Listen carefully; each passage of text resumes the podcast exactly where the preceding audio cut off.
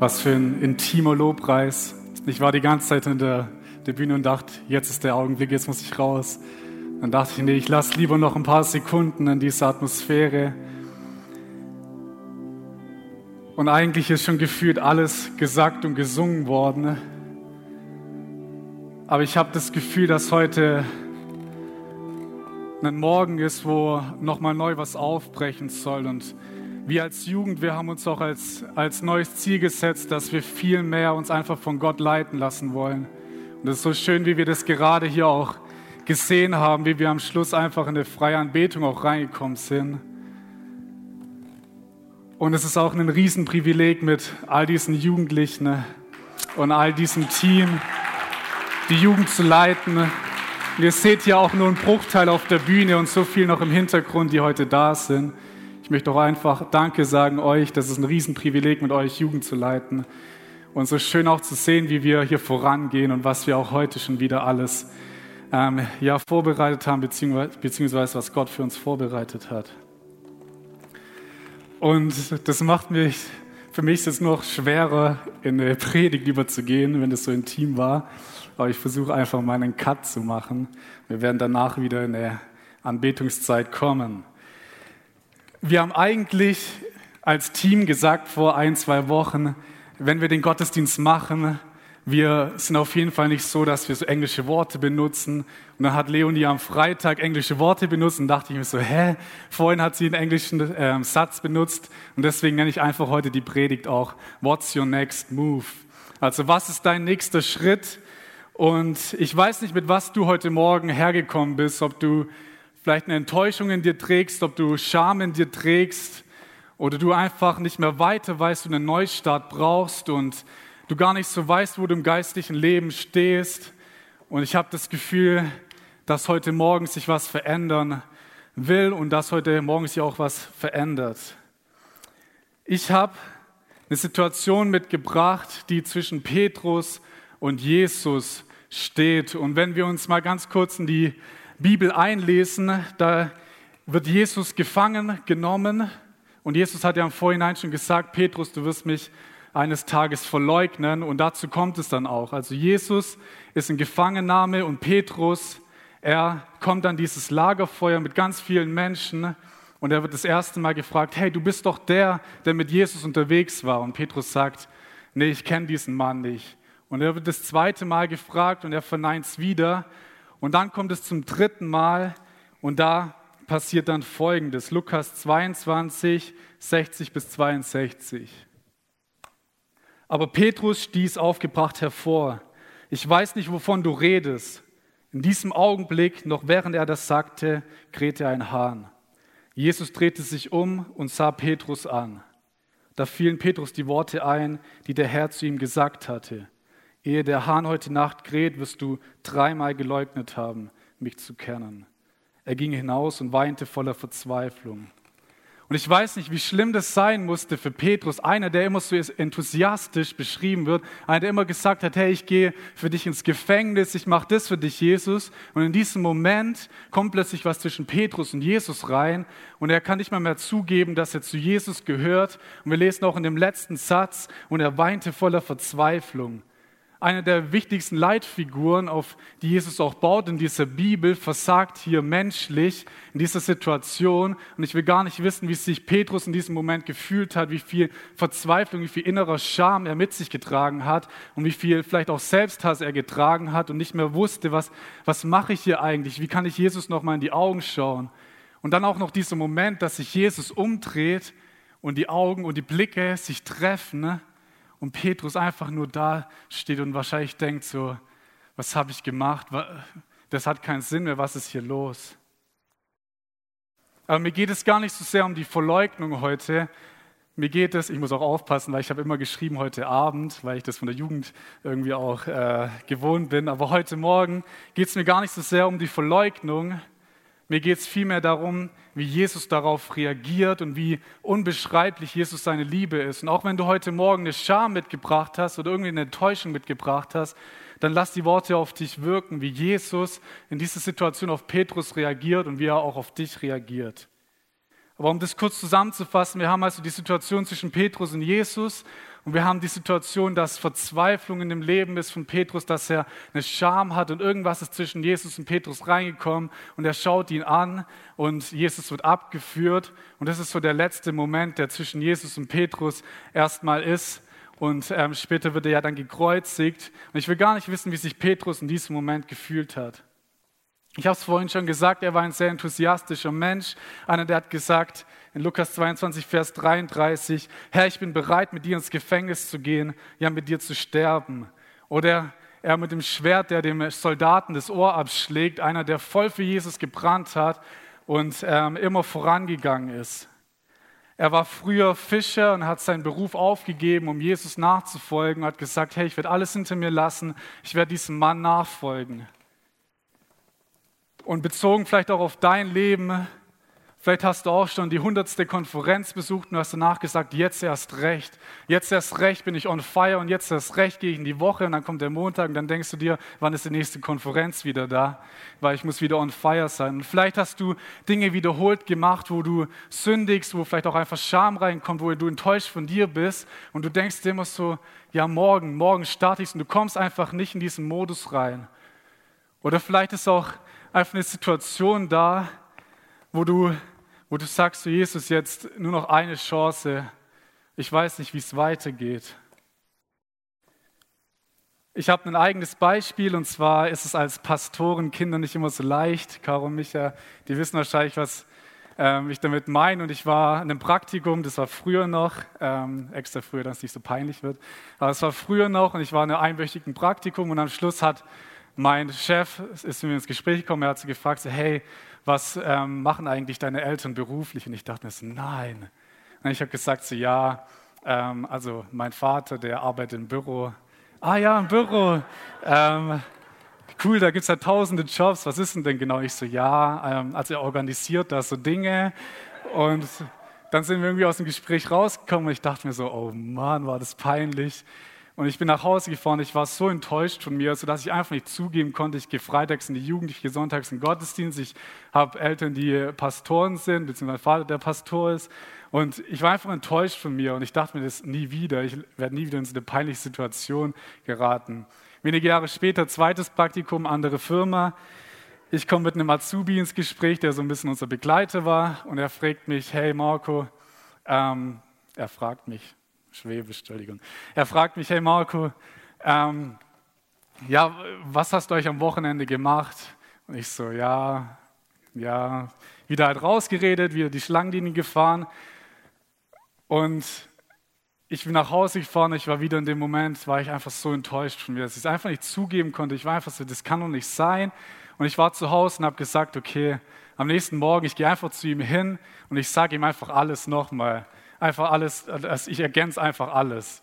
Dann bin ich am nächsten Morgen hingegangen, bin zu ihm hingelaufen, habe gesagt, hey, ich habe übrigens nicht alles gesagt, ich war am Freitag in der Jugend, am Sonntag im Gottesdienst.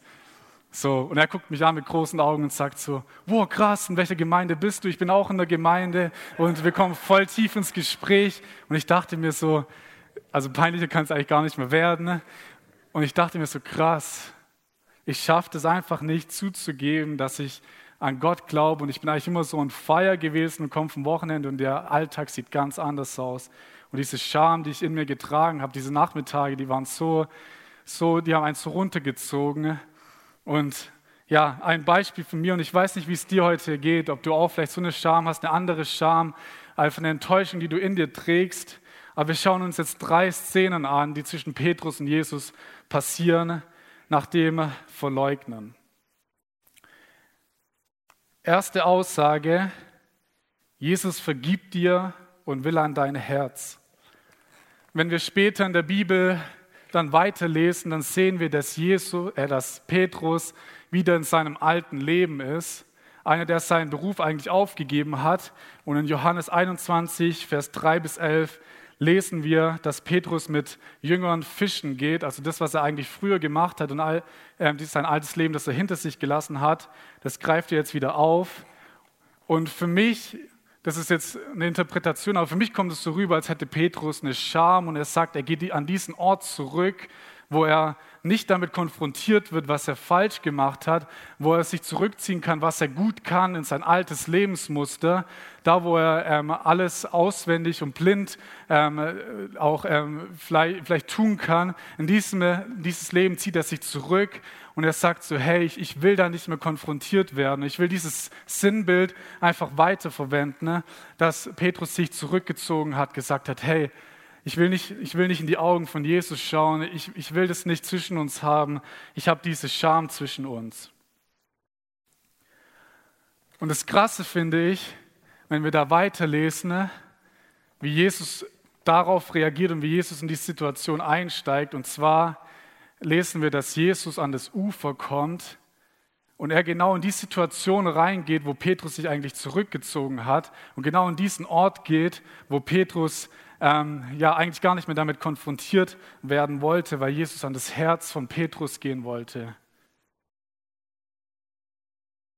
Und wir lesen, dass die Jünger draußen sind und ähm, sie gehen über Nacht und sie fangen keinen Fisch und im Morgengrauen ähm, ist dann Jesus am Ufer und einer der Jünger erkennt dann Jesus und ähm, dann rennt Petrus auf Jesus zu und sie kommen in ein Gespräch, also sie essen zuerst was und dann kommen sie in ein Gespräch. Und dieses Gespräch, das hat so viel Tiefe von Jesus. Und sie kommen in das Gespräch, wo Jesus Petrus dreimal fragt, hey, liebst du mich? Und Petrus jedes Mal antwortet, ja, ich liebe dich. Und wenn wir uns das genauer anschauen, ich habe das dabei mit den Übersetzungen. Und zwar fragt Jesus Petrus, hey, liebst du mich? Und er nutzt hier Agapau, eine aufopferungsvolle Liebe, eine tiefe Hingabe. Und er sagt sozusagen, Petrus, liebst du mich mit einer tiefen Hingabe, mit meiner aufopferungsvollen Liebe? Und Petrus reagiert darauf und sagt, ja, Herr, ich liebe dich und nutzt Phileo. Und Phileo ist so was wie eine brüderliche Zuneigung. Also irgendwie Scham da, wo Petrus sagt so, hey, guck mal, was ich gemacht habe. Ja, ich liebe dich brüderlich. Und Jesus fragt nochmal, hey, Petrus, liebst du mich mit dieser tiefen Hingabe? Und Petrus schon ein bisschen ungeduldig und sagt, ja Herr, du weißt doch, dass ich diese brüderliche Zuneigung verspüre. Und dann fragt Jesus das dritte Mal, und er nutzt selbst diese Worte, die auch Petrus genutzt hat. Hey Petrus, liebst du mich wenigstens mit dieser brüderlichen Zuneigung? Und dann macht es bei Petrus Klick und wir lesen, dass er auch total traurig wird, weil ihn Jesus zum dritten Mal diese Frage stellte. Und deshalb antwortete, Herr, antwortete er, Herr, du weißt alles. Du weißt doch auch, wie sehr ich dich lieb habe. Was für ein krasser Gott, was für ein krasser Jesus, der die Situation nicht einfach stehen lässt, sondern der an das Herz will von Petrus und das, was zwischen ihnen ist, einfach sagt so, hey, ganz egal was war, ich möchte mit dir ins Gespräch kommen, ich habe dir vergeben und ich will an dein Herz ran. Und ich frage diese Frage auch das dritte Mal. Was ich eigentlich auch krass finde, ist, dass Petrus Jesus dreimal verleugnet hat und jetzt Jesus dreimal die Frage stellt an Petrus. Es kommt für mich rüber wie so eine zweite Chance, so sagen so, hey, komm, lass alles hinter uns, liebst du mich, Petrus? Was für ein krasser Gott, was für ein krasser Jesus, der so tief an das Herz will und der diese Frage so tief stellt, dass es bei Petrus so Klick macht und er traurig wird.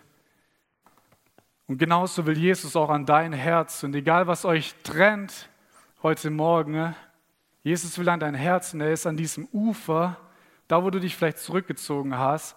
Und er sagt einfach nur, komm auf mich zu, komm, lauf in meine Arme. Und wir fangen das Ganze von vorne an und ich, ich will diese tiefe Hingabe spüren.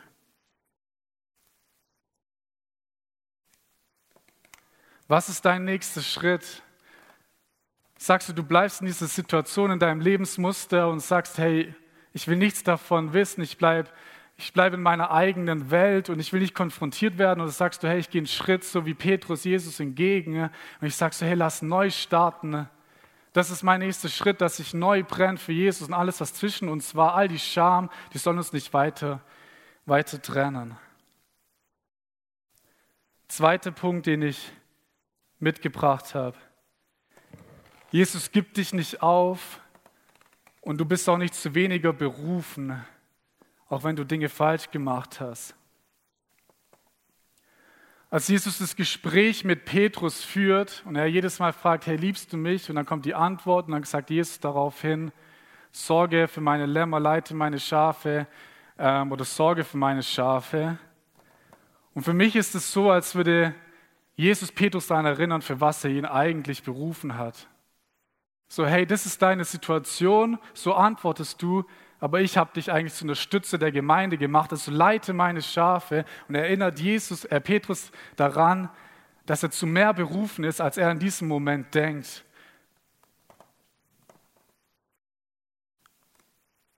Wir lesen in Matthäus 16, Vers 18, aus einer Zeit davor, wo Jesus zu Petrus, damals Simon, gesagt hat, ich sage dir, du bist Petrus, auf diesen Felsen, also auf diese Stütze werde ich meine Gemeinde bauen und selbst die Macht des Todes wird sie nicht besiegen können. Das ist die Berufung, die auf Petrus liegt. Und jedes Mal, wenn er diesen Satz dann noch hinzufügt, sagt er, hey, du bist für mehr berufen, als diesen Scham in dir zu tragen. Du bist für mehr berufen, geh und leite meine Schafe. Komm wieder raus aus dieser Komfortzone und geh in deine Berufung wieder hinein. Und genau das Gleiche sagt Jesus auch heute Morgen zu dir, wenn du in deiner Komfortzone bist. Er sagte, hey, ich habe dir eine Berufung gegeben und du musst nicht in dieser Komfortzone, in deinem alten Lebensmuster bleiben, sondern geh und steh auf. Was ist dein nächster Schritt? What's your next move? Und glaub wieder daran, wozu ich dich berufen habe und brenn wieder für mich, für diese tiefe Hingabe. Ich will dir diese Frage stellen, glaubst du daran, dass Jesus mit dir weitergehen möchte, auch wenn du dich selbst nicht danach fühlst? Glaubst du daran, dass Jesus so viel mit dir vorhat, auch egal was gestern, was letzte Woche war, dass du das liegen lassen kannst, ins Kreuz bringen kannst und sagen kannst, hey, ich möchte zurück zu meiner alten Berufung und ich möchte darin in dieser Berufung laufen? Dritter Punkt. Jesus sorgt für dich auch wenn du es nicht verdient hast oder wenn du denkst, du hast es nicht verdient. Und ich finde, das ist einer der, der schönsten, ähm, ja, der, der, schönsten Phasen oder der, der schönsten Szenen, jetzt, was jetzt passiert. Und zwar, wir kennen das alle, wir sind in, in, der Weihnachtszeit bald und dann kommen Gerüche und wir werden in eine Situation zurück katapultiert, wo man so denkt, wow, das ist genau die Zeit, wo dann äh, früher wir die Geschenke ausgepackt haben. Und wir lesen, dass als die Jünger und Petrus auf dem Wasser sind, Jesus ein ähm, Lagerfeuer, ein Kohlenfeuer vorbereitet hat. Und als Petrus dann auf, ans Ufer kommt, sehen sie das Kohlenfeuer und Jesus hat hier den Fisch drauf ähm, schon vorbereitet. Und das Krasse ist, dass dieses Kohlenfeuer das letzte Mal erwähnt wird, als Petrus Jesus verleugnet. Das kommt für mich so, als würde Jesus Petrus zurückversetzen in die Situation und sagen, guck mal, hier in dieser Situation, an diesem Kohlenfeuer hast du mich verleugnet und jetzt ist das Kohlenfeuer da, um dir zu zeigen, dass ich für dich sorge. Weil eigentlich ist es nicht der Job gewesen, ne, von Jesus in diesem Moment die Fische zu bringen, sondern von Petrus. Er ist der Fischer und eigentlich ist es sein Job, die Fische zu bringen und zu sagen so, hey, ich habe hier Fische gefangen, komm, lasst uns frühstücken in dem Moment. Fische zum Frühstück, aber egal. Fische zu frühstücken. Ja? Und was Jesus macht ist, er nimmt dieses Kohlenfeuer, da wo Petrus ihn verleugnet hat, er nimmt dieses Kohlenfeuer und sagt, schau mal, ich habe hier schon die Fische und das Brot vorbereitet, lass uns frühstücken. Du musst nicht in deinem Job alles tun, musst, es geht nicht um Leistung, sondern es geht darum, dass du für mich brennst und dass wir zusammen neu starten. Ich habe für dich gesorgt, du musst dir keine Sorgen machen. Was für, ein, was für einen krassen Gott, was für einen krassen Jesus haben wir, der so tief geht, der solche Bilder nutzt, und der dir, dir in der Tiefe zeigt, was er für dich vorbereitet hat.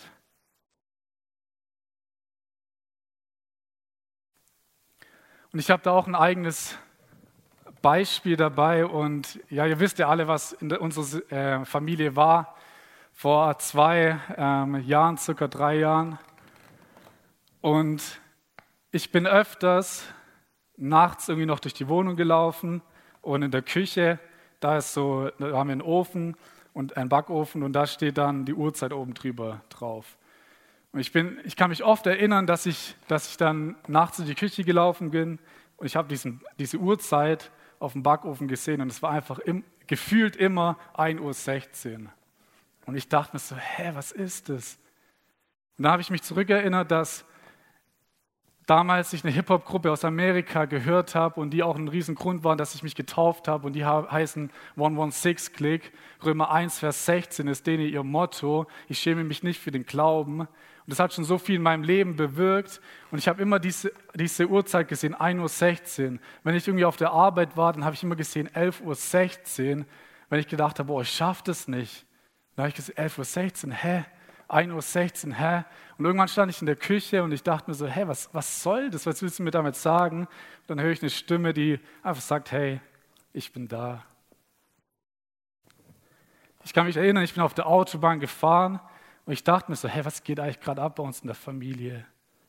Und dann fährt ein Auto von rechts auf die linke Spur, pendelt sich ein und vor mir ähm, Kennzeichen 116. Und ich dachte mir so, hä, was, was geht hier ab? Was geht gerade ab? Und ich höre immer nur den Beisatz, ich bin da für dich. Und ich glaube, das Gleiche hat hier auch Jesus Petrus gesagt, hey, ich bin da für dich und ich sorge für dich, ganz egal in welcher Situation du bist. Und was ich richtig schön finde, ist Johannes 21, Vers 7, wie Petrus Jesus entgegenrennt. Wir lesen, da sagt der eine Jünger, da ist der Herr. Kaum hatte Simon Petrus das gehört, zog er sein Obergewand an, das er während der Arbeit abgelegt hatte, sprang ins Wasser und schwamm an das nahe Ufer. Ich kann mir vorstellen, wie, wie Petrus Jesus gesehen hat oder wie er von seinem Jünger mitbekommen hat, wow, das ist Jesus. Und er geht ins Wasser, er schwimmt und die letzten Meter, jeder, der schon mal im Meer war, man kommt gar nicht voran. Man versucht sich so durchs Meer zu, äh, zu, zu waden und er will einfach nur zu Jesus und er will einfach nur in diese offenen Arme rennen und sagen so, hey Jesus, hier bin ich. Ich stelle mir das so als schönes Bild vor, wie dieser enthusiastische Petrus einfach Jesus entgegenrennt was ist dein nächster Schritt heute Morgen? Sagst du, du bleibst auf diesem Boot oder sagst du, du rennst so wie Petrus in dieses Wasser und du rennst auch durch das Wasser einfach Jesus entgegen an das Ufer, wo Jesus am Ufer steht und alles für dich vorbereitet hat, dieses Essen für dich vorbereitet hat, obwohl es vielleicht dein Job ist und es ihm nicht um Leistung geht. Was ist dein nächster Schritt? Wir haben am Freitag in der Jugend, hat Caro eine kurze Message gebracht von diesem verlorenen Sohn, so wie, wie dieser Vater bestimmt die ganze Zeit, wir wissen nicht wie lange, tausende Stunden an diesem Fenster gewartet hat, bis sein Sohn nach Hause kommt. Und irgendwann sieht er irgendwie hinten am Horizont eine kleine Gestalt und er rennt auf ihn, äh, ihm entgegen zu mit offenen Armen. Und ich glaube, genauso in dieser Situation ist es auch. Einfach nur aufeinander zuzurennen und zu sagen, Herr Jesus, hier bin ich. Und all das andere, was, was zwischen euch ist, diesen Scham, diese Enttäuschung und all das, was, ihr, was du in dir trägst, das hat Jesus schon längst am Kreuz besiegt und am Kreuz abgelegt. Und er will einfach nur an dein Herz gehen. Er will dir die Berufung zeigen und er will dir, er will dir zeigen, für was du berufen bist und, und dass es für dich sorgt. Und auch wenn du vielleicht selbst noch damit haderst und sagst, so, hey, das ist vielleicht viel zu groß oder das sind eh wieder Muster, die jeden Tag wieder neu kommen und ich schaffe es nicht, das loszuwerden. Ich will es dir zusprechen. Jesus vergibt dir heute Morgen und er will an dein Herz. Jesus hat dich für etwas berufen und geh in deine Berufung wieder rein und sag so, hey, hier, ich stehe auf, das ist mein nächster Schritt. Und all das andere lasse ich hinter mir, das lasse ich im Wasser hinter mir. Und ich gehe einfach an das Ufer, wo du bist. Und dann vertraue darauf, dass Jesus für dich sorgt, dass es nicht um Leistung geht, sondern dass es darum geht, dass du einfach nur Jesus in die Arme nimmst und sagst hey, ich will mich neu für dich gebrauchen lassen. Das ist mein nächster Schritt. Und ich glaube, dieses, dieses Kohlenfeuer, das brennt schon. Und vielleicht können wir alle die Augen schließen. Und wenn du das Gefühl hast, du musst einen nächsten Schritt tun und wir haben alle die Augen geschlossen, dann, dann steh doch auf von deinem Platz und sagst du, Jesus, alles was war, ich lasse es hinter mir, ich stehe auf, das ist mein nächster Schritt. als die Scham, die uns vielleicht noch trennt, egal, ich, ich stehe auf und ich vertraue darauf, dass du für mich sorgst. Wenn du sagst, hey, ich möchte in die nächste Woche, ich möchte so viel Positivität versprühen, dann, dann steh doch einfach auf und sag so, hey Jesus, ich möchte mich gebrauchen lassen nächste Woche.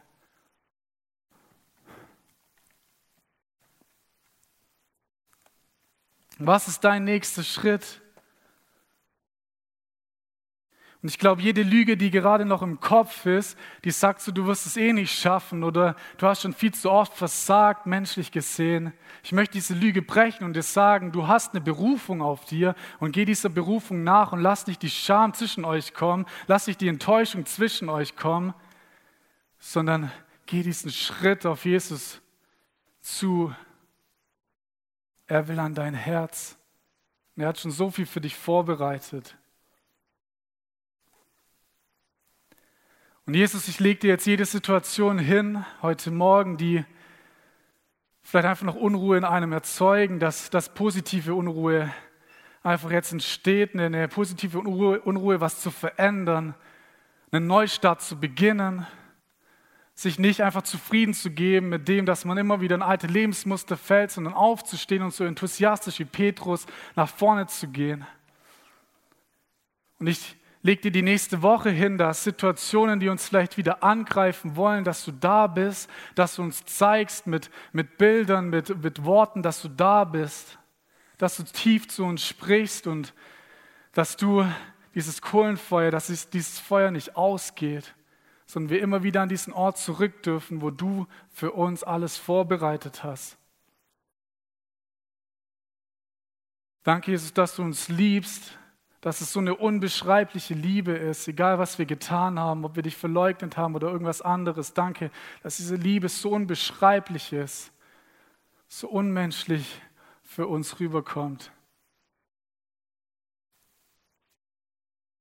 Und danke, dass, dass wir jetzt weiter auch in der Anbetung einfach alles vor dich bringen dürfen und du einfach zu unserem Herz sprichst, Jesus. Amen.